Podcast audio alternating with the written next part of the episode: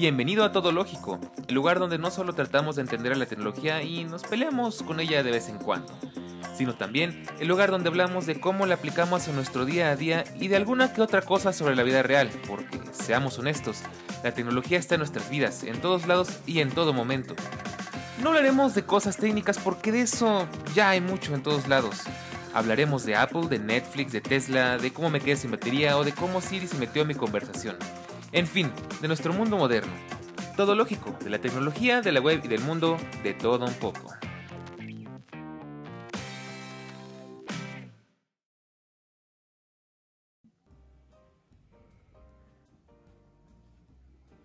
Muy buenos días, tardes o noches, desde donde sea que me estés escuchando. Bienvenido, bienvenida a este nuevo capítulo de Todo Lógico.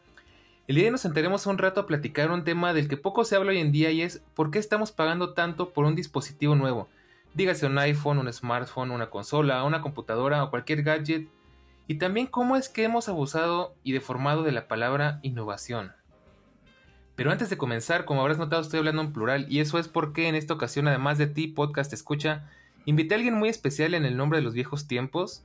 Como recordarás si escuchaste el primer episodio de Todo Lógico, te conté cómo fue que inicié en este mundo del podcasting de la mano de los Tecnofantásticos, creado por los redactores del blog de Tecnofanático. Y no sabes cuánta nostalgia me trae volver a estar de este lado del micrófono y poder compartir el espacio el día de hoy con uno de los integrantes de aquel proyecto que de alguna manera me introdujo al mundo de la creación de contenido. Se trata de Elías Villagrán, amante de la tecnología desde los 12 años, dicho por él, proveniente de Chile, es analista de sistemas y técnico de soporte en Windows y en Apple.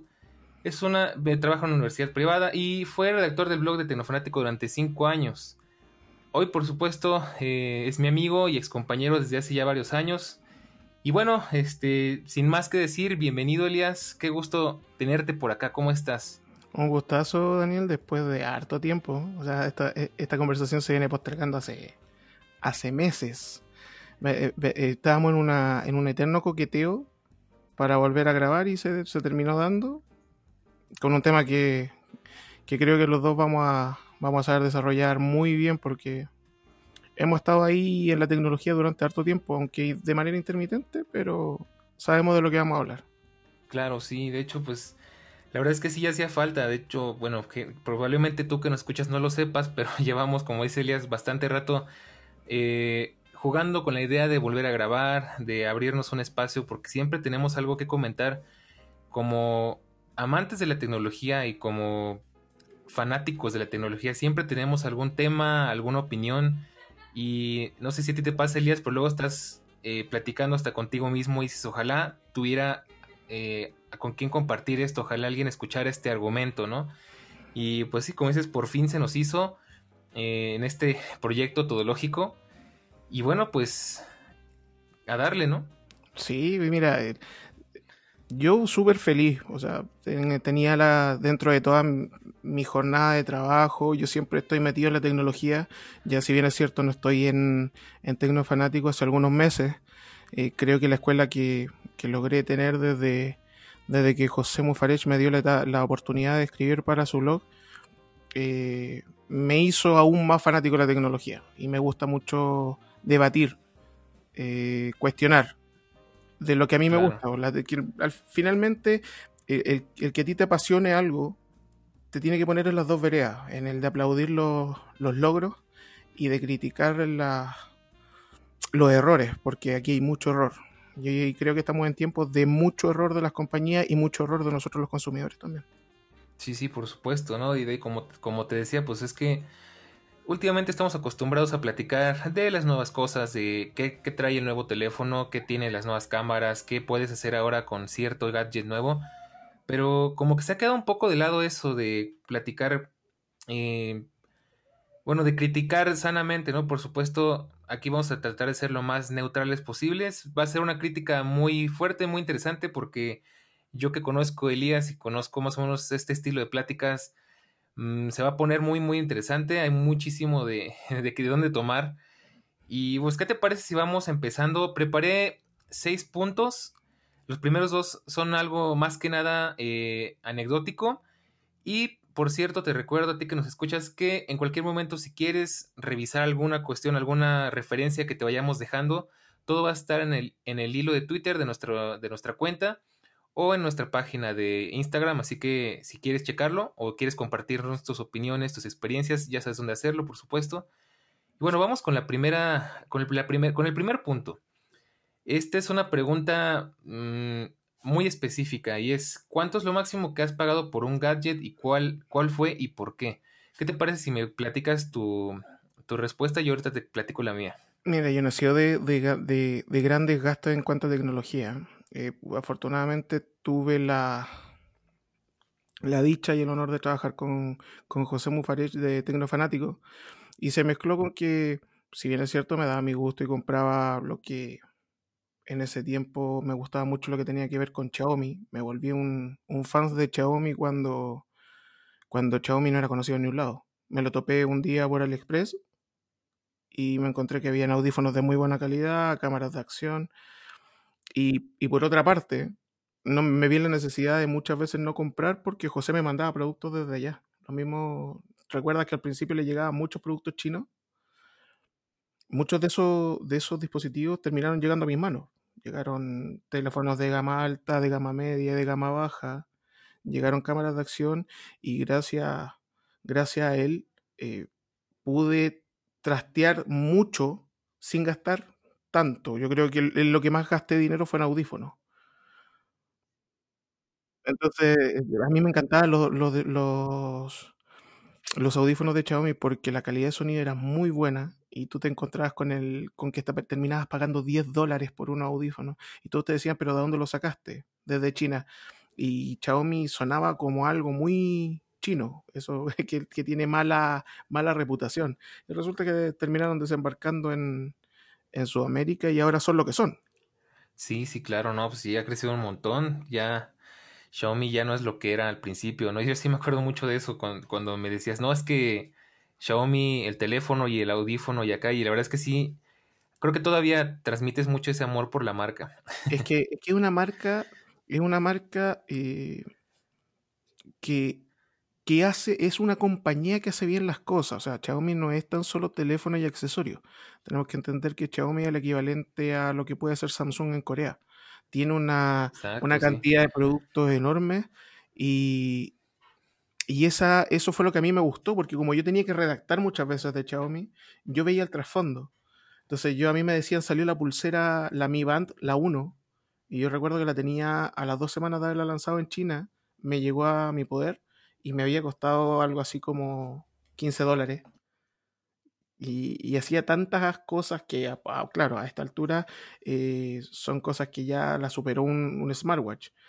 Pero cuando el, concepto smartwatch no estaba desarrollado, ellos llegaron con la con, con esta banda cuantificadora que te contaba los pasos, te notificaba de mensajes, te hacía responder llamadas incluso te llegaba a, mm, te ayudaba a desbloquear tu equipo, que esa era una función genial, que tú, si tú utilizabas Windows, bajabas una aplicación y si tenías Bluetooth, eh, tenía proximidad y una vez que él te sentía cerca, desbloqueaba el equipo solo. Sí, Entonces, no, claro, pues ya no es lo que eran, obviamente, ¿no? Pero pues sí, creo que eso es lo interesante de esa marca que hasta la fecha te ofrecen bastante por tu dinero. Eh, pues digamos que sí, ¿no? Como al final, pues, pues la forma de conseguir algunas cosas que te gustan de otras marcas, eh, pero en chiquito y en barato y a muy buena, de muy buena calidad, ¿no crees? Eh, ¿sabe? Pero ¿sabes lo que pasó en el, en el, último tiempo? El tema de la... Xiaomi siempre tuvo en mente salir del, de los muros de China, pero uh -huh. cuando salió se encontró con el tema de los impuestos y ahí es donde hoy en día está cogiendo mucho. Eh, acá llegó la tienda de Xiaomi oficial y los precios que yo pagaba en su tiempo por un gama alta de un teléfono o unos audífonos, hoy en día es fácil el doble. No, claro. Bueno, y hablando de precios, entonces, ¿tú cuál dirías, ya que nos platicaste que no es tu, no te, no, tú no gastas tanto en tecnología como algunas otras personas, como a lo mejor mi caso, ¿cuál crees que sea tu gadget que tú hayas comprado por el que más has pagado? Por el que más he pagado, yo creo que fue una tableta de Lenovo, que fueron 150 dólares. Y, y, mira que te estoy hablando de 150 dólares para una tableta que hoy en día lleva 3 años y está intacta. Y funciona muy bien, lo que tú quieres, si quieres jugar, juega. Y tiene una tableta de 150 dólares, súper básica. Pero sí. está, tan, está tan bien hecha que el único problema que tenía era que era muy china, porque yo, era, yo todo lo que compraba lo compraba en China y lo compraba por medio de AliExpress. Entonces pasó que esta venía sin los servicios de Google. Mm, ya. Entonces hubo que aprender Como Huawei, ¿no?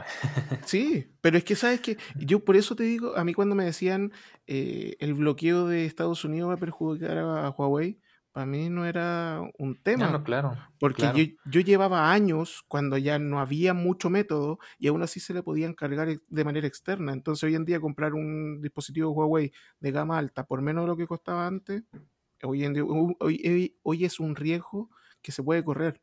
Sabes que la comunidad de Huawei va a poder claro. soltar la- eh, liberar la versión del, del instalador, un clic y se va a instalar todo. No, pues es que eso que dices es muy, muy importante, porque ahora que lo mencionas tienes toda la razón del mundo. Fíjate que yo no me había puesto a pensar en eso. Cuando escuché lo de Huawei dije, no, pues, ¿qué van a hacer ahora? ¿no? Pero tienes toda la razón. Eh, mira, el, el, el mismo tema, y sin, sin ir más lejos, Xiaomi, los primeros teléfonos que yo tuve, el que compré yo, eh, ¿cuánto me habrá costado? 140 dólares. Y también venía sin tienda. Y yo podía meterme a la comunidad de MIUI y bajaba Sí. una APK, doble clic Sí, y se instalaba todo lo de Google. sí, de hecho sí, sí me acuerdo de eso. Y te estoy hablando de seis años atrás. O sea, ni siquiera. Sí. Entonces, hoy día Huawei corre con ventajas. Si hoy en día alguien tiene la duda de llegar a un llegar y o comprarse el, el Huawei que le llama la atención o un Samsung y por presupuesto quizás mira un poquito más de lejos al Samsung, atrévete con el Huawei. Vas a tener un muy buen teléfono y que quizás va a tener que hacer un paso más, pero va a lograr tener lo mismo que tenía antes del bloqueo. Sí, no, pues sí, tienes, tienes razón, sí es, es un buen punto tomar en cuenta. Fíjate que a, a diferencia de ti, ahí va a estar interesante porque son contrastes muy marcados. En mi caso, yo sí me llegué a gastar más, poquito más de mil dólares por el iPhone 10, que es mi gadget más costoso. Y la verdad es que fue entre capricho y un poco compra de impulso. De hecho, si recordarás, por aquella época creo que todavía existían los tecnofantásticos.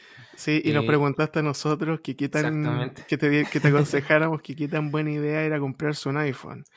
Y, y finalmente terminó siendo una buena opción porque tú estabas viendo el modelo que era más moderno. Tú, tú lo viste el iPhone 10 cuando salió el que venía después. Estabas pensando si te comprabas el iPhone 10 o el que venía. Que no, No, de hecho, yo me recuerdo que tenía que ver así, que no sabía si comprarte el nuevo que había salido o el iPhone 10. Y nosotros te No, de hablamos de, hecho- los presupuestos. estaba entre el iPhone 8, que era como la opción segura, porque ya sabía, ya era un viejo conocido, ya sabía que por ser un teléfono ya muy experimentado, porque al final, pues lo que hizo Apple nada más fue cambiarle un poquito el diseño. Que Y sabía que no iba a tener ningún fallo, que no, no había ninguna sorpresa, ¿no? Y decía, bueno, pues podía conseguir ese, ese teléfono por, me parece que eran como 650 dólares, o el iPhone 10, que era hasta su momento, y es un, es un parteaguas muy bueno para esta conversación. Eh, en iPhone que salía de los mil dólares, que es un smartphone, creo que de los más caros que había en ese momento, y todo el mundo estaba impresionado, ¿no? De cómo es posible que un iPhone de- mil dólares y bueno, pues estamos en 2020 y ya mil dólares ya casi no es nada comparado con otros, ¿no? Es que él fue el, la punta de lanza que utilizó Apple para romper el esquema de precios. Sí, Porque era tan especial, traía tantas cosas que hasta el momento nadie lo tenía y era tan exclusivo y era tan único que como era el del aniversario, del décimo aniversario, eh, por eso va a costar mil dólares. Y sin querer, o sea, nosotros sin querer caímos en la trampa. Porque permitimos que entrara el iPhone 10 y después se metieron todos con la misma idea. Tristemente sí. Ya, pero eso viene para después. Dale. Sí. Y bueno, siguiendo la siguiente pregunta, porque sí, esto va a estar muy interesante. En mi caso, voy a irme directamente a mi caso. Val- ¿Valió la pena hacer, hacer esa compra? Pues estamos hablando de mil dólares por un teléfono. Digamos, ya siendo objetivos, eh, mil dólares te alcanza para muchas cosas, ¿no? En mi caso, ¿valió la pena? Yo te podría decir que sí, porque yo amortizo mucho el gasto de un dispositivo en función de cuánto lo voy a usar y cómo lo voy a usar. Tengo tres años con mi iPhone, ya esto lo he dicho por muchos lugares, en mi canal, en otros podcasts, en muchos lugares, y sigo diciendo que valió cada centavo hasta el momento, porque tengo ya tres años con él y funciona perfectamente bien. está actualizado, se ve actual, o sea, bueno, valga la redundancia, eh, no le duele nada, todo funciona muy bien, entonces valió la pena. Obviamente ya eso hubiera dependido de cuánto tiempo me lo hubiera quedado, yo me lo pienso quedar todavía unos dos años más, más o menos. Entonces, ya si dividimos, por decirte algo, mil dólares entre cinco años, pues ya estamos viendo cuánto me cuesta más o menos por año, por día, y ya se escucha un poco más decente la cosa, ¿no? En tu caso, ¿tú crees que valió la pena tu, tu tableta? Totalmente. ¿Por qué te lo digo? Tengo, estamos hablando de una tableta que va caminito a los cuatro años. Costó 150 dólares. Y hasta el día de hoy funciona como el primer día. Eh, estamos hablando, imagínate, son menos de 50 dólares por año para una tableta que sigue viva, en la cual mi hijo puede hacer sus clases online sin ningún problema. Sin lentitud puede tener sus videoconferencias sin ningún problema. Y el, único problema que tenía es que es una versión china, pero siempre tú vas a encontrar en internet la opción para que estas cosas que solo funcionan en China también funcionen para ti. Entonces, claro. pues son 150 dólares por una tableta que ya lleva, va para el cuarto año. O sea, la plata está recuperada de sobra y todavía le queda tiempo ahí arriba. Bueno, es que ahí sí la verdad es que me abres, yo creo que no solamente a mí, me abres un mundo de posibilidades muy bueno. Una es que, por supuesto, tú sabes mucho del tema, tú sabes cómo moverle a las cosas, cómo darle mantenimiento a un equipo, cómo hacerlo funcionar como a ti te gusta. Y bueno, en tu caso la verdad es que es en parte una revelación porque desde mi perspectiva no es muy común escuchar, eh, no compré una tableta china de 150 dólares y todavía la tengo y todavía funciona. O sea, no es, no estoy acostumbrado a esos términos. A lo mejor porque como consumidor común y corriente no, este, no tomamos muchas cosas en cuenta que a lo mejor tú como profesionista a lo que te dedicas tienes muy claro, ¿no? Mira, por ejemplo, yo tengo el tema de que una tableta en las mismas condiciones eh, de las que yo tengo, de la que te estoy nombrando, que debe haber llegado con suerte a los 150 dólares, o sea, incluso que pudo haber sido un poquito más bajo, de las mismas características, pero en Chile, con los servicios de Google, costaba casi el doble. Y esa es una ventaja, porque cuando tú vas a las tiendas chinas, cuando las cosas son eh, de, tan creadas para esos lados, como ciertos teléfonos que salen exclusivamente para el mercado asiático, eh, de repente el lidiar solo con el inglés, porque vienen o en chino o en inglés, te ahorra la mitad del precio de lo que va, a, de, lo que va a terminar pagando. Y muchos te dirán es que la industria china no es buena. Hoy día todo viene de China, todo. Todo, menos lo japonés. Hasta el coronavirus viene de China. Así vienen los murciélagos. Pero te digo, todo lo que hoy se fabrica a nivel mundial en cuanto a tecnología o ha pasado por China o se armó en China o los componentes tienen fábrica allá. Entonces ellos tienen una buena, y te estoy hablando de Lenovo, que ese es otro, otro tema, que son, es una marca que tiene un respaldo, pero jamás esperarías que una tableta que podía costarte 300 dólares en tu país porque trae los servicios de Google, yo la conseguía por el mitad de precio, instalando una aplicación, me ahorraba todo ese dinero. Y ya lleva cuatro años y, mi hijo se la sigue, la sigue utilizando. Entonces, de que pues se devolvió hasta el último peso, y, la comparación va con que yo muchas veces tuve dispositivos caros. Eh, José me mandaba todos los años casi siempre regalos. Siempre tenía Powerbank, eh, dos celulares, me mandaba un, teléfono para mi esposa y uno para mí. Y esos teléfonos pasaban un año y medio, dos años y se morían. Porque en realidad la tecnología de hoy en día está creada para durar, salvo honrosas excepciones, eh, para durar dos años. Tristemente, yo, sí. Yo que trabajo con un tema de servicio, de, servicio técnico, tengo muchos clientes que me dicen, sí, pero es que, ¿cuánto me va a durar un computador? Y le digo, mire, un computador le va a durar, está hecho para durar dos años. Si le dura dos años y un día, está genial. Si le dura cinco años, está genial. Todo eso es esperable. Si me puede durar, son dos, dos, años, de ahí en adelante lo que venga es un regalo. Hoy en día todo es desechable. Entonces, con excepción de Apple. O sea, tú, que tienes una computadora, tú tienes la misma computadora Apple que yo. Así es. Y estamos hablando de una computadora del 2012 que hoy en día funciona. para quien no lo sepa, está chistoso porque tenemos más o menos el mismo equipo y el mismo micrófono. Entonces, y la misma actualización de eh, hardware. Exactamente, sí, ¿no? Y sabemos, yo, por supuesto, Elías sabe muchísimo más que yo, pero sabemos, supimos cómo extender la vida útil de nuestros dispositivos y bueno, tremendas joyas que tenemos, ¿eh? porque yo ya no creo que Apple vuelve a sacar una MacBook tan duradera, tan duradera y tan fácil de reparar como esta. Son ocho, pues, años de vida. O sea, yo te digo, tengo el, mismo que tuve, el MacBook Pro del Mid 2012. El último modelo que permite actualizar eh, RAM hasta 16 GB y tener eh, un, como disco maestro un disco SSD, o sea, una unidad SSD y reemplazar el lector por el disco nativo y quedar. Yo en este caso yo tengo 750 GB entre los dos, entre los dos, las dos unidades de almacenamiento y los. En tu caso tú tenías 16, ¿cierto? En, RAM.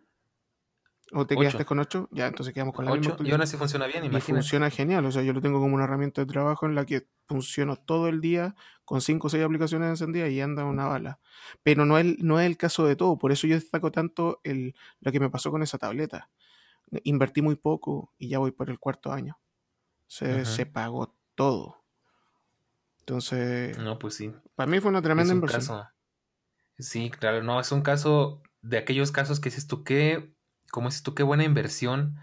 Y pues hay que saber comprar también, ¿no? Muchas veces también depende de, saber comprar y saber qué compromisos vas a asumir con ese dispositivo y si estás dispuesto a afrontarlos como es el caso, por ejemplo, de las MacBook, como es el caso de la tableta de, de Elías, como es el caso de muchas cosas, por ejemplo, ahí te podría comentar, pues yo igual tuve un iPad durante cuatro años y se fue funcionando un iPad Air 2, se fue funcionando, se fue súper bien, y fue un caso muy raro porque es una, creo que es el iPad más longevo que existe, entonces, entre que supe elegir, tuve suerte, ¿no? Y todavía se vendió muy buen precio. Yo tengo una historia similar con el iPad mini, yo tuve el iPad mini 1, todavía está ahí arriba. Y todavía funciona. No, pues sí, disculpen ahí las sirenas. Ah, tranquilo. y, bueno, este, ahora sí vamos a meternos a lo, al tema más clave de este, de este capítulo. Ya que estuvimos, bueno, ya que platicamos un poco de esto, Elías, no sé si seguramente sabes que estás al tanto de que Apple acaba de lanzar unos nuevos iPhones que uh, cometió varios Mm, pues no sé si llamarle pecados, pero dieron muchísimo de qué hablar, entre que quitaron accesorios, entre que subieron de precios, entre que yo te puedo decir en lo particular eh, que yo ya lo veo imposible comprarme un iPhone del año. Y bueno, por decir una marca, ¿no? Porque no es la única, tenemos muchos ejemplos, tenemos a Samsung que ya también tiene este, dispositivos que van entre los mil o más de mil dólares. Eh, Motorola por ahí también tiene su, su propuesta de más de mil dólares. Hay mucho de dónde hablar. Entonces, ¿tú qué piensas de todo esto? Estamos hablando de que yo creo que ya los precios ya se volvieron prohibitivos. Ya no sé, eh, yo a veces me quedo pensando y digo, es que realmente cuesta tanto hacer un teléfono o ya se están haciendo un objeto de estatus. Mira, yo, yo te voy a, voy a aclarar al tiro, y tú me conoces, yo soy un, un seguidor de Apple de mucho tiempo. Me encanta la forma en la que hacen las cosas. Trabajo con computadora Apple. Tengo mi, mi, MacBook Pro acá, la nueva adquisición de mi trabajo que es un, un iMac de 27 pulgadas con pantalla 5K, 24 GB en RAM, que es un, un lujo. Pero siempre me he destacado por tener la capacidad de ver lo bueno y lo malo de las, de las cosas que me gustan a mí, sobre todo en el tema de la tecnología. Y hace, yo lo vengo diciendo desde el tema de los tecnofantásticos. Se nos, está, se nos escapó de las manos el tema de los precios. Y, y, culpa de eso lo tenemos los mismos consumidores. Yo, claro, por supuesto. yo no, nunca fui de, de, pensar en tener un iPhone en el bolsillo, no lo vi nunca necesario. Digo, José siempre me tenía con dispositivos Android que cumplían todo lo que yo necesitaba. Pero, pero tengo muchos cercanos de que año tras año compran su dispositivo y es algo que nosotros hemos hablado reiteradas veces. Eh, toma el círculo cercano tuyo de todos los que tienen un iPhone. ¿Cuántos ocupan el 50% de lo que da ese iPhone? Y todos sin ningún problema desembolsan mil dólares. Claro, no, y eso que dices es muy importante porque es algo que platicaba con, con Eric de fuera de Bitácora que dices, bueno, sí, estás comprándote un teléfono, vámonos ya directamente por decirte al iPhone 12 Pro. Estás comprando un teléfono que en México ya está muy por arriba de los mil dólares, este, ¿Y para qué lo vas a querer? Yo, yo pienso que solamente valdría la pena gastarte todo ese dinero en el caso de que, verdad, digas, voy a necesitar ciertas funciones de este teléfono, ya sea porque quieras las cámaras o porque quieras la pantalla o la potencia, pero como dice Elías, pues siendo realistas, la mayoría de la gente solamente se compra un teléfono porque se ve bonito, porque le va a abrir rápido el Facebook, el Instagram y el Twitter, pero no conozco gente que realmente explote su dispositivo, ya no digamos que al 100%, al 70%, por decirte algo. No tengo el gusto de conocer a nadie que tenga, y mira que conozco a muchos con iPhone y no he visto a nadie que de verdad diga, ah, mira, estoy usando bien las cámaras, eh, estoy explotando el, procesador, entonces me puse a renderizar un video aquí adentro, eh, aprovecho que tiene pantalla HDR para ver, no sé, para ver algún contenido en ese formato. Eh, pues no, realmente se queda más que nada en... Va a sonar muy feo, pero en decir que como que, ah, mira, yo traigo lo mejor, eh, como más o menos como pasa con los coches, ¿no? Que te compras un Ferrari por decirte algo y si vives en una ciudad como la mía, Ciudad de México, te lo compras más por presumir que otra cosa, porque en tu vida vas a poder correr aquí, porque si no es por un bache, es por un tope, es por un límite de velocidad. Y nada más se queda como digamos que anecdótico, ¿no? Compré esto porque puedo comprármelo porque está muy bonito, pero no lo vas a usar al 100%. Y no, y aún así, se, eh, yo después de que lanzaron, mm, presentaron el iPhone 12, mm, yo como ya llevo varios meses fuera de redactar de tecnología, me siento con la libertad de sacar las palomitas, el refresco, y ver los canales de YouTube como los que se orientan a defender a Apple y los que atacan a Apple empiezan a tratar de justificar lo injustificable. Claro. O sea, yo es que y ahí es cuando sale el tema de la innovación, que es algo que a mí ya me tiene un poquito superado ya. Hoy en día todos hablan de la innovación. Es que Apple innovó con el iPhone 12. Y, yo de verdad que no veo innovación. Estamos hablando de Apple, una de las compañías más grandes en el rubro de la tecnología móvil. Y se espera que año tras año hay una evolución de cada uno de sus componentes y cada uno de sus, de sus distintos aspectos. Llámese calidad de pantalla, eh, eh, tamaño, diseño, eh, apartado fotográfico. Nosotros como mínimo, como base, año tras año tenemos que ver un salto con respecto al modelo anterior. Entonces, que hoy día me digan que es innovador, que las nuevas cámaras o las nuevas modalidades de tomas que tienen es una innovación, no lo es, es una evolución natural de todo eso. A mí me... Claro, no, sí, sí. Adelante, dime. A mí, me, a mí díganme que tiene innovación cuando... Y, ahora sí que tú te vas a acordar de cuando yo, de, de los tiempos de Tecno, de Tecno Fantástico. Sí, ya me estoy acordando.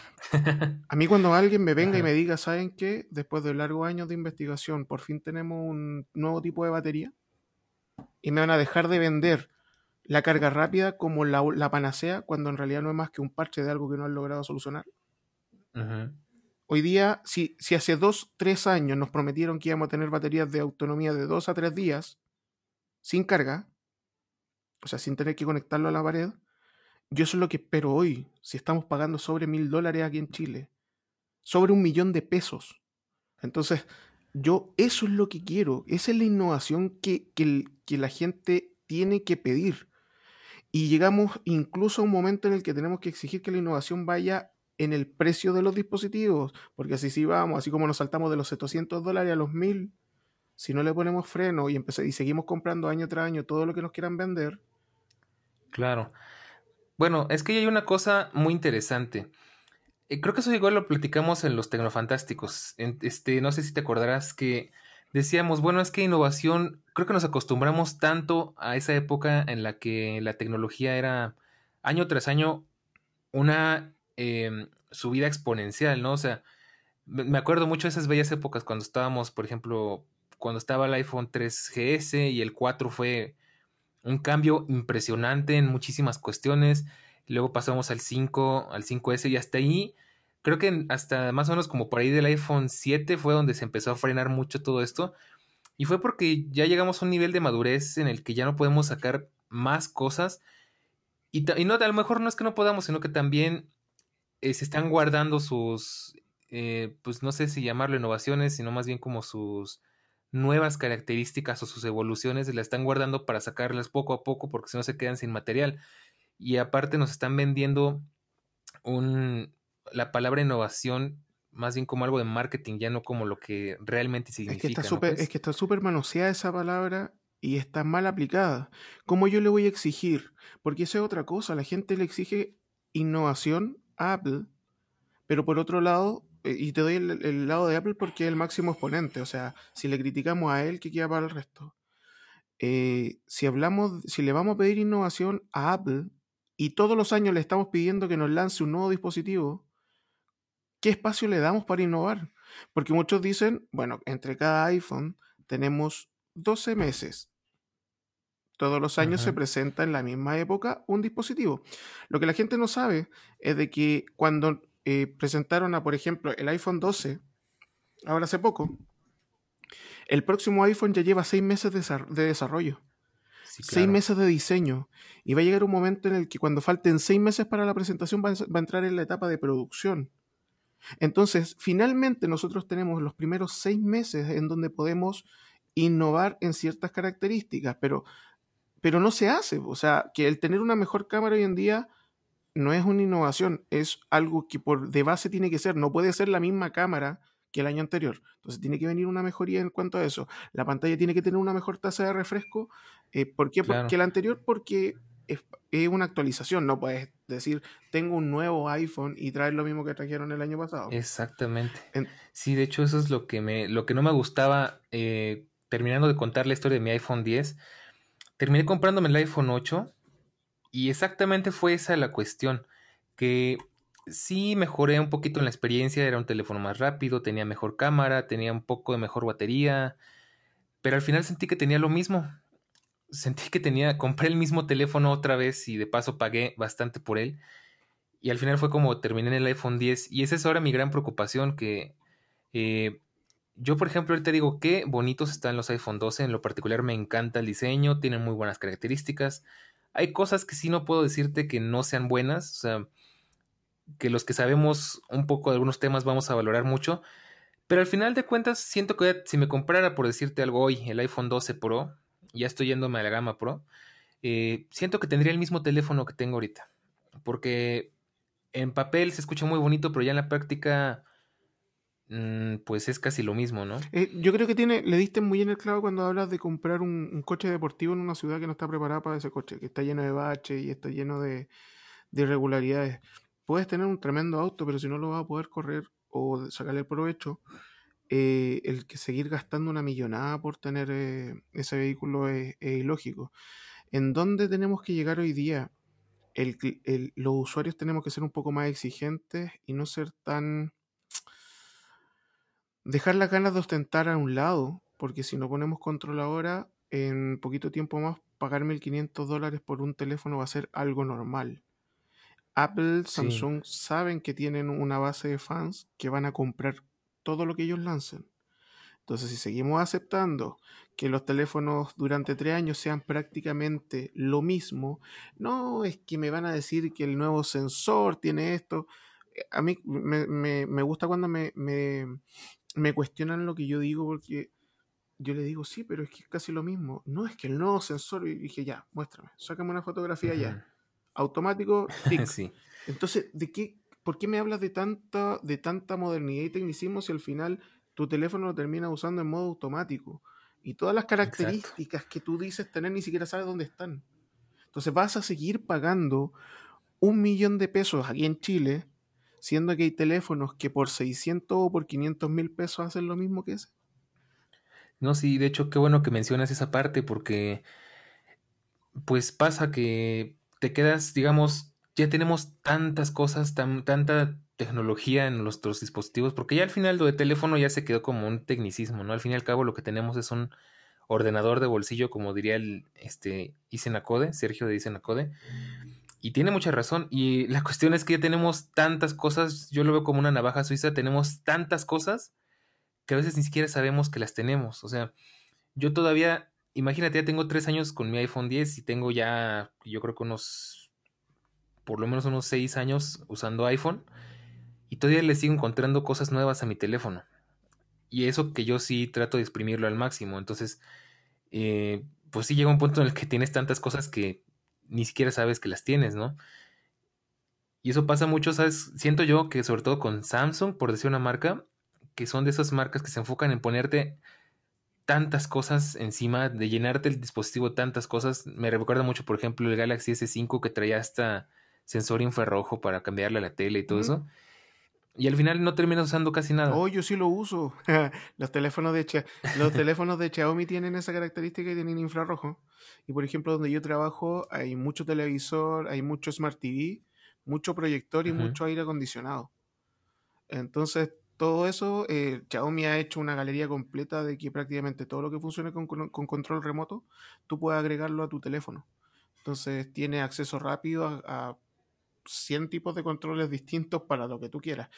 Pero a lo que, a lo que iba yo hace un rato es de que eh, hay hoy los clientes hoy en día tienen que hacerse un, un, un beneficio ellos mismos. Es imperante que lo antes posible la gente deje de comprarle a las grandes marcas por un par de años claro, bueno. Pero ¿por qué te lo digo? Esto, esto, esto funciona eh, porque si Apple está vendiendo estos teléfonos tan caros, no, no, porque cuesten caro fabricar, o sea, sean costosos de, de, fabricar, no, es porque ellos fueron, rompieron con el iPhone, con el iPhone X o el iPhone 10, la brecha de los mil dólares, vieron que la gente saltó arriba del teléfono y dijeron, aquí está, tenemos gente que lo compre, vendámoslo a este precio. En el momento en el que los, clientes dejen de comprar un año la cantidad de dispositivos que Apple espera, Apple se va a ver en la disyuntiva de que para el próximo año inevitablemente va a tener que bajar el precio. Porque si no, los balances no van a dar. Pero es que eso claro, no, es difícil que la gente rompa la costumbre, porque el, fanboy de Apple es demasiado radical. O sea, yo, yo escucho a algunos y, le, digo, ¿en serio no le encontréis nada malo a, lo que está pasando? Y son capaces de endeudarse por dos años para pagar un iPhone. Y todavía, bueno. y todavía existe gente que su defensa y su argumento para defender el nuevo iPhone 12 es que al que no le gusta es porque no le alcanza. Hoy en día a todos no alcanza. Hoy en día a todos nos alcanza porque eh, todos tenemos, por lo menos ya teniendo mayoría de edad y un poco y eh, trabajando un poco, tenemos acceso a crédito. Todos podemos endeudarnos. No, sí, por supuesto. Mira, de hecho, este, yo pienso que aparte de lo que tú mencionas, pues ahí el tema es. Eh, ahí se me fue la idea. que, bueno. No, pues sí, me dejaste en blanco con eso que me dijiste. pero tienes razón. Que sí, ya a cualquiera le alcanza, pero sí. Es que es eh, complejo el tema, porque hoy en día tenemos por un lado una marca que se alimenta de gente que está. lleva un iPhone, y compra el iPhone porque es un iPhone. No por lo que sí. puede significar para para, para su trabajo, para sacar fotografía, porque mm, es lo mismo. Toma 10 personas con un iPhone y ponla a sacar fotos y todos sacan fotos en automático. Y, la, y la, las mejoras que hizo iPhone para los, nuevos, para los nuevos modelos tienen que ver con funciones que son un poco más específicas, no es llegar y apretar el botón. Pues sí. Entonces, eh, mientras sigan existiendo los zombies que compran todo lo que lanzan, vamos a seguir subiendo los precios y la... Ah, ok, sí, ya. Me acuerdo, ya me acordé que te iba a decir. es que me dejaste pensando mucho en, eso que dijiste, de que a todos nos alcanza. Eh, ¿Sabes qué pasa? Yo siento que también, obviamente todo esto es, al final de cuentas, todo esto es dinero, todo es mercadotecnia, pues vivimos en un sistema capitalista al fin y al cabo, donde van a manipularnos para sacarnos el dinero por cualquier medio a cambio de algún producto que a lo mejor valga o no valga mucho la pena. Y hay un fenómeno psicológico y es que estamos ya normalizando muchas cosas, ¿no? Tanto si lo quieres ver como sociedad, como consumidor, y como dices, pues ya se nos hace normal, llega un punto en el que ya, ya es normal para nosotros decir, ah, mira, el iPhone 10, eh, perdón, el iPhone 12 vale mil dólares, ah, no subió de precio, qué bueno. Pero pues no nos ponemos a pensar en que es la misma tecnología más o menos que la del iPhone 10 de hace tres años, entonces nos conformamos con que no suba de precio, entre comillas, porque ya estamos acostumbrados a, esa, a ese modelo de negocio y también como que nos tratan de llegar con, con el orgullo, ¿no? De, es que ya es... Sobre todo Apple yo creo que te vende mucho una filosofía de vida, ¿no? Entonces es como que podrías comprarte... Yo lo veo así, por ejemplo, yo tengo en la mira un Apple Watch SE y me pongo a pensar, digo, bueno, con lo que me cuesta un Apple Watch me compro 7 Mi Bands y media.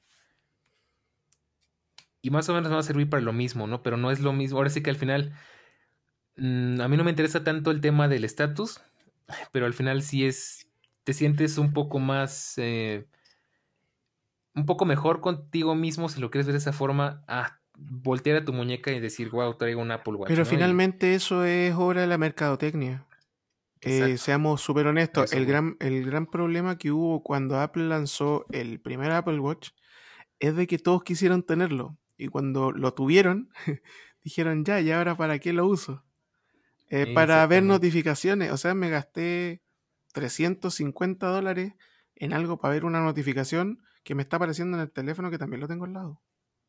Porque eh, recuerda que en ese tiempo dependía el, el, teléfono, el reloj dependía del teléfono, entonces tenías que andar con las dos cosas. Y no es que si vas conduciendo, pero eso es... Era tan poca la utilidad que hubieron muchos adultos. Yo creo que el Apple Watch, el, el primer modelo, fue de los que más devolvieron. Porque en Estados Unidos la gente hace uso de, de, la ley del consumidor que si no te parece, no te gustó un producto, tienes 10 días para devolverlo. Entonces, devolvieron mucho. El mismo José.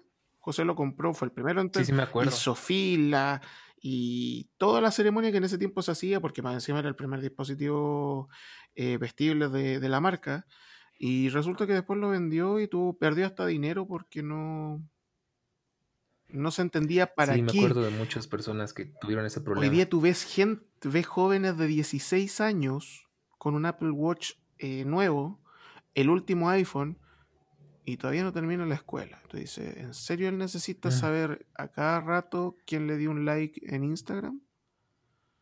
Claro. ¿Y, cuándo invertiste para poder solo tener notificaciones? Eso que dices es muy interesante porque tú ya lo estás viendo desde el punto de vista de alguien de tu edad.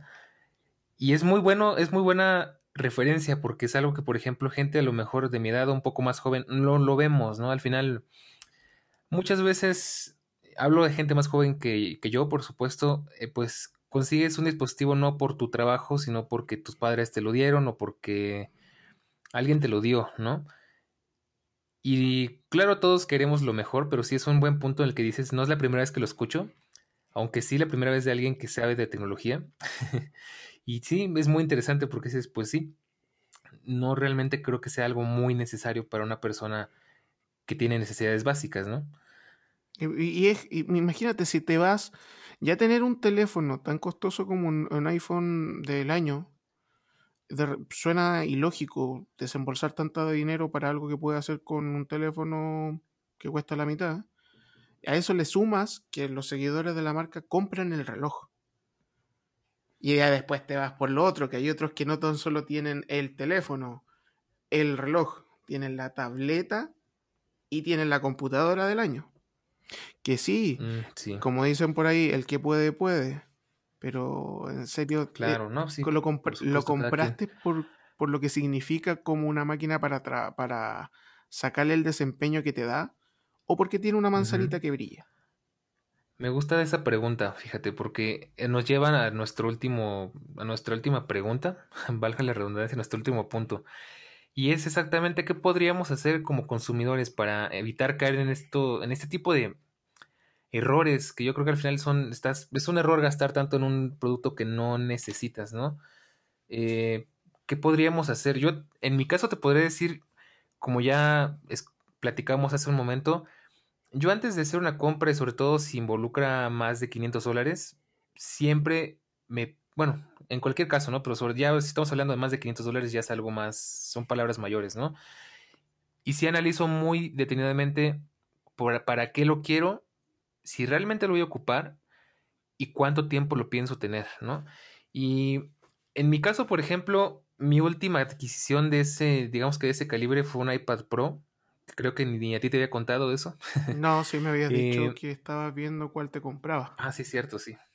Entonces, al final elegí el iPad Pro de 2018 Y lo estudié bastante bien porque dije, bueno, tengo muchas opciones, puedo conseguirme uno usado, puedo conseguirme uno, uno de una gama más baja, puedo hacer muchas cosas, incluso llegué a barajar la idea de comprarme el nuevo. Y ahí sí tengo que agradecerle a Elías porque me abrió los ojos en muchas de esas cosas, porque sí me dijo, bueno, ¿y realmente para qué quieres un iPad que nada más tiene una cámara de diferencia, ¿no? Y sí, en efecto, entonces, en mi caso te podría decir, yo estudié muy bien para qué lo quiero y estoy pensando en un futuro, estoy pensando en que sea, ahorita lo ocupo para cosas, mm, pues no muy importantes, lo ocupo para arte digital, lo ocupo para lo típico, ¿no? Para ver Netflix, para ver YouTube, para navegar en redes sociales y no merece la pena gastarse tanto dinero en esto, pero lo veo como una inversión a futuro, ¿no? Quizás más adelante, si mi trabajo me lo pide, en vez de llevarme una MacBook de 2 kilos que tienes 5 horas de batería y tienes que cargar ahí aparte el, la toma de corriente. Y pagar lo que cuestan, que por Dios que Exactamente. Pues digo, mejor me llevo un iPad que pesa menos de 500 gramos, mucho menos, eh, que posiblemente ni siquiera necesite llevar el cargador y pues ya tengo un, equipo muy bueno, pero pensando en un futuro de aquí a unos 5 años, el iPad Air que yo tenía me duró 4 o 5 años también. Y eso que era el más básico de 16 GB. Y nada más por eso lo cambié. Entonces yo pienso siempre en si va a valer la pena ese gasto. Por ejemplo, eh, podría haber dicho, hay muchas cosas que me gustaría comprar, ¿no? Pues, ¿qué te podría decir? Eh, el Apple Watch, ¿no? sin irnos tan lejos. Realmente ¿valdrá la pena? ¿Realmente lo ocuparé tanto como, como para desembolsar esa cantidad de dinero? Entonces eso es lo que yo siempre me cuestiono y pues me gustaría saber tú qué opinas porque yo sé que vas a decirme algo más interesante. a ver, la visión de las cosas va cambiando según la etapa que cada uno vive. Yo también, si me hubieras dado la posibilidad de trabajar eh, y ser, porque tú eres más joven que yo, de estar en tu misma situación, posiblemente ya tendría computadora nueva de la marca Apple, también tendría un iPhone en el bolsillo. Pero pasa que con el tiempo uno va viendo las cosas, la piensa un poquito más. Entonces yo hoy día soy, soy más práctico. Yo necesito un teléfono. ¿Cuáles son mis necesidades? Yo las tengo súper claras. Y sé que mis necesidades con el equivalente a 250 mil pesos chilenos, yo me compro un teléfono que satisface todo. Y me sobra. Pero pasa que hoy en día los que tienen revolucionado el mercado de los teléfonos inteligentes y la tecnología móvil son los jóvenes. Eh, y ahí es donde vamos a tener que empezar a tratar de hacer un poquito de conciencia, porque lamentablemente el que ellos compren sin pensar nos está perjudicando a todos. Y cuando te digo perjudicando a todos, incluso a las mismas marcas. Porque Apple, ellos ven que le están comprando y que el negocio funciona, entonces aceleran la marcha. Pero eso también le da... Eh, la crítica que cae sobre Apple hoy día o sobre Samsung de que no, evolucionan, no evolucionan en esto, en esto otro, es porque Apple le está respondiendo a lo que la gente pide. Y la gente pide todos los años un dispositivo nuevo. Que, es lo que necesitamos, necesitamos hacer y ojalá que es parta del, del lado del fabricante, cosa que se ve más distinto porque ellos se forran de dinero y mientras se sigan forrando de dinero van a seguir en ese juego. Pero que a lo mejor digan, ¿saben qué? No va a haber lanzamientos en dos años. Y con ese, con ese cambio de mentalidad de, decir ya no va a haber eh, a 12 meses, sino que a 24 meses, va a volver a tomar sentido la palabra innovación. Y, así, y la gente de verdad va a empezar a sacar provecho eh, de lo que está gastando. Porque hoy en día te cobran, eh, muchos tienen, sacan la misma conclusión, no compren el iPhone 12, quédense con el anterior. Porque la diferencia no es mucha. Eso pasa porque están en la carrera de todos los años tener que presentar algo, porque todos los años la gente quiere comprar algo nuevo, porque es lo último. Claro.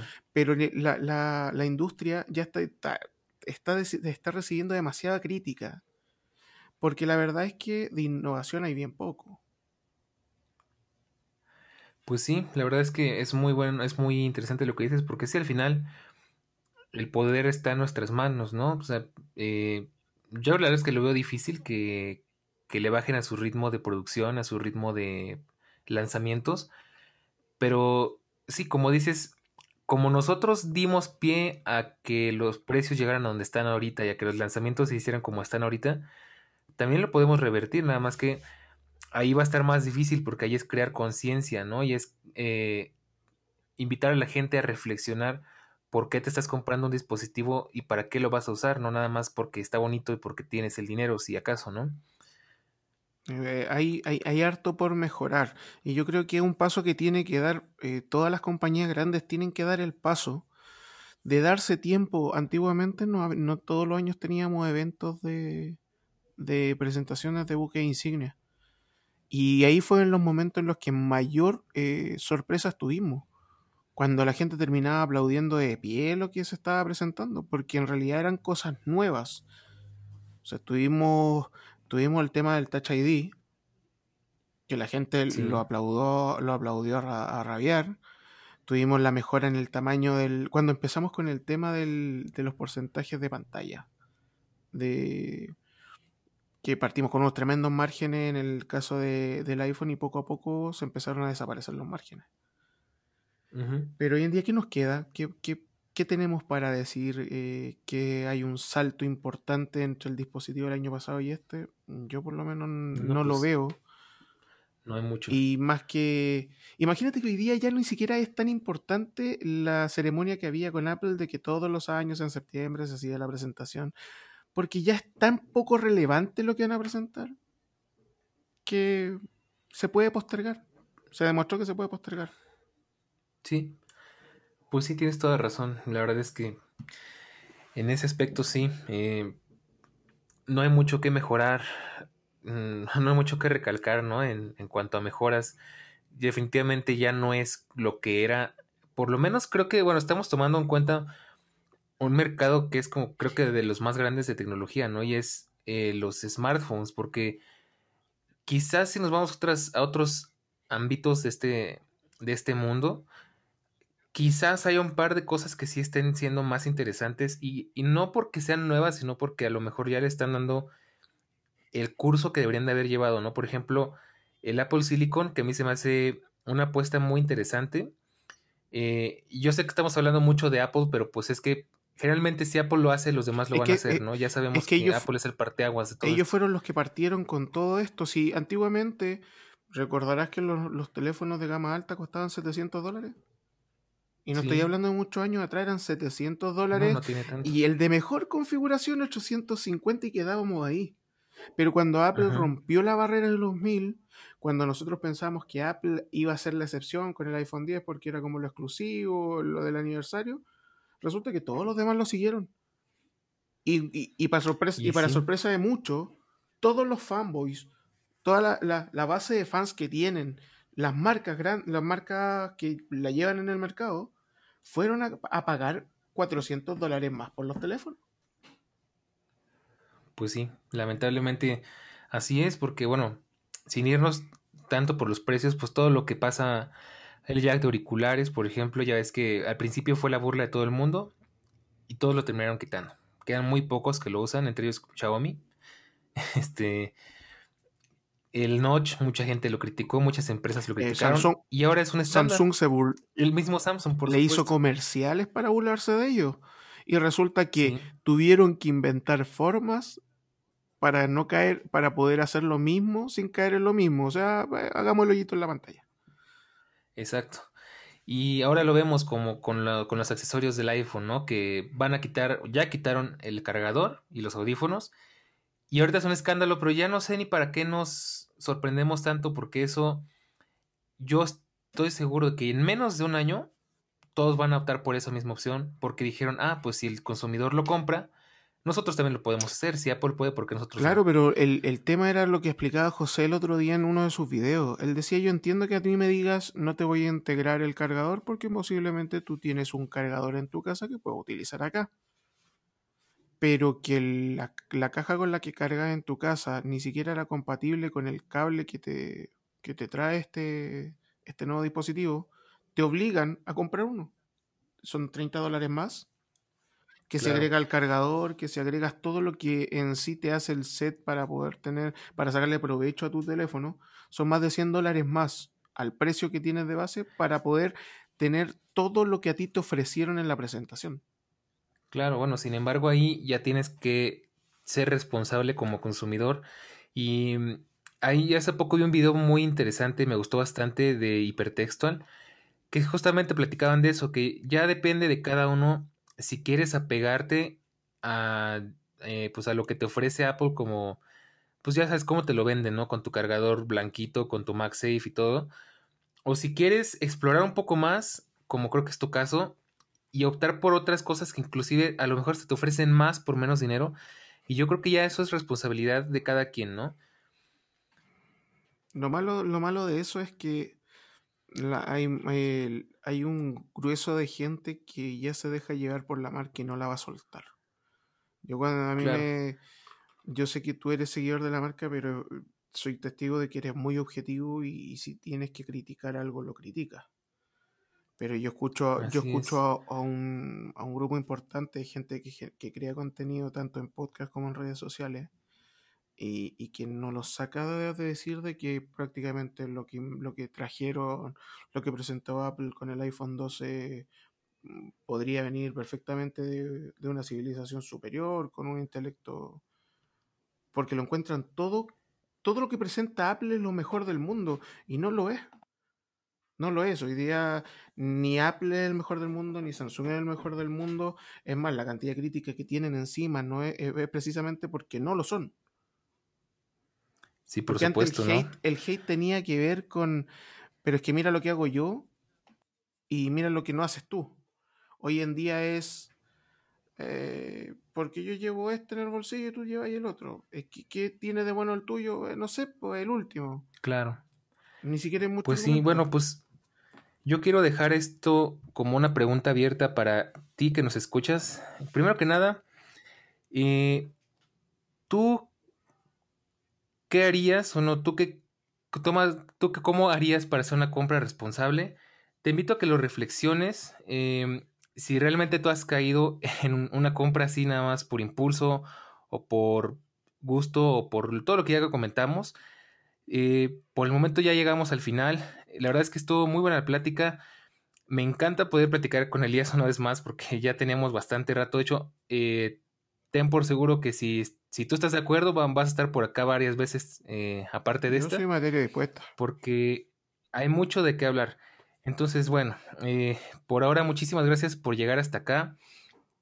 Te dejo esa reflexión que pienses, eh, como te digo, eres un consumidor responsable. ¿Tú qué haces o qué podrías hacer para cambiar un poquito este paradigma que tenemos entre manos?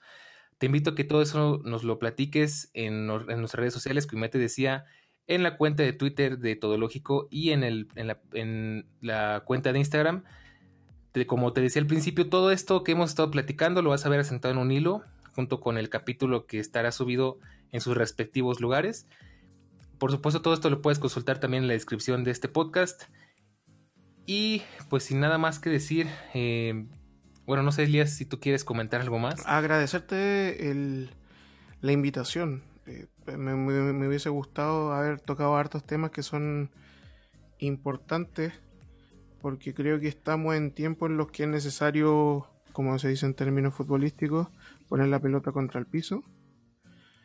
Eh, hay que tratar de darle cordura al tema de la tecnología porque estamos en un bucle. Por más que la gente vea que se presentan nuevos dispositivos, que tenemos novedades, estamos en un loop, por lo menos en, en los últimos tres años. Y si seguimos comprando a ciegas, esto se va a seguir repitiendo, repitiendo, repitiendo. Y de la tan hablada eh, innovación, nos vamos a tener bien poco. Cuando yo siempre he tenido la misma eh, tarea pendiente. A mí cuando me digan que las baterías ya no son, no van a ser de litio, empezamos a hablar de innovación. Eso va a estar muy interesante. porque eh, ahí vamos a entrar en otra la autonomía siempre ha sido un problema en los dispositivos móviles. Hoy en día todos pelean por tener la carga rápida, más rápida. Pero eso es una solución parche, un problema que venimos exigiendo de años que se solucione. Pero ya tendremos. Claro, con muchas tecnologías. Ya tendremos tiempo para hablar de eso en otro capítulo. No, por supuesto que sí. Ya tenemos tema para unos próximos capítulos.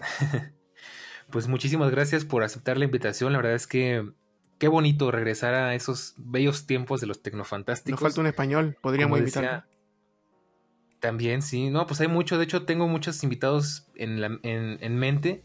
Poco a poco, digo, pues estos son los primeros capítulos, entonces ya poco a poco iremos afinando un poquito el formato, e invitando a más personas. Esto, la verdad es que tengo años con ganas de retomarlo y mejorarlo en cuanto a podcast y pues esto creo que es una buena oportunidad y es un buen momento, sobre todo que ahorita más o menos tenemos la disposición y, el tiempo.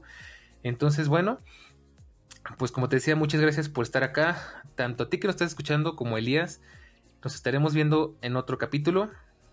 Eh, y te invito a que si todavía no conoces bien qué es el Todológico, que escuches el tráiler de de este proyecto, que le cheques también por supuesto todos los otros podcasts de este gran de esta gran red aviario y a que escuches si quieres si te llama la atención hay otros temas de los que podemos hablar, hay otras cosas que quizás te llamen la atención dentro de este catálogo que irá creciendo poquito a poquito en Todológico. Así que sin más, me despido. Espero que este, te haya gustado, que te haya dejado algo este, esta plática. Y me gustaría saber tu opinión, todo lo que nos quieras platicar, lo que nos quieras preguntar, incluso ya sabes dónde encontrarnos. Eh, y te deseo muy buenos días, muy buenas tardes o buenas noches. La conversación no termina aquí, porque nos estaremos escuchando en un próximo capítulo. Hasta la próxima.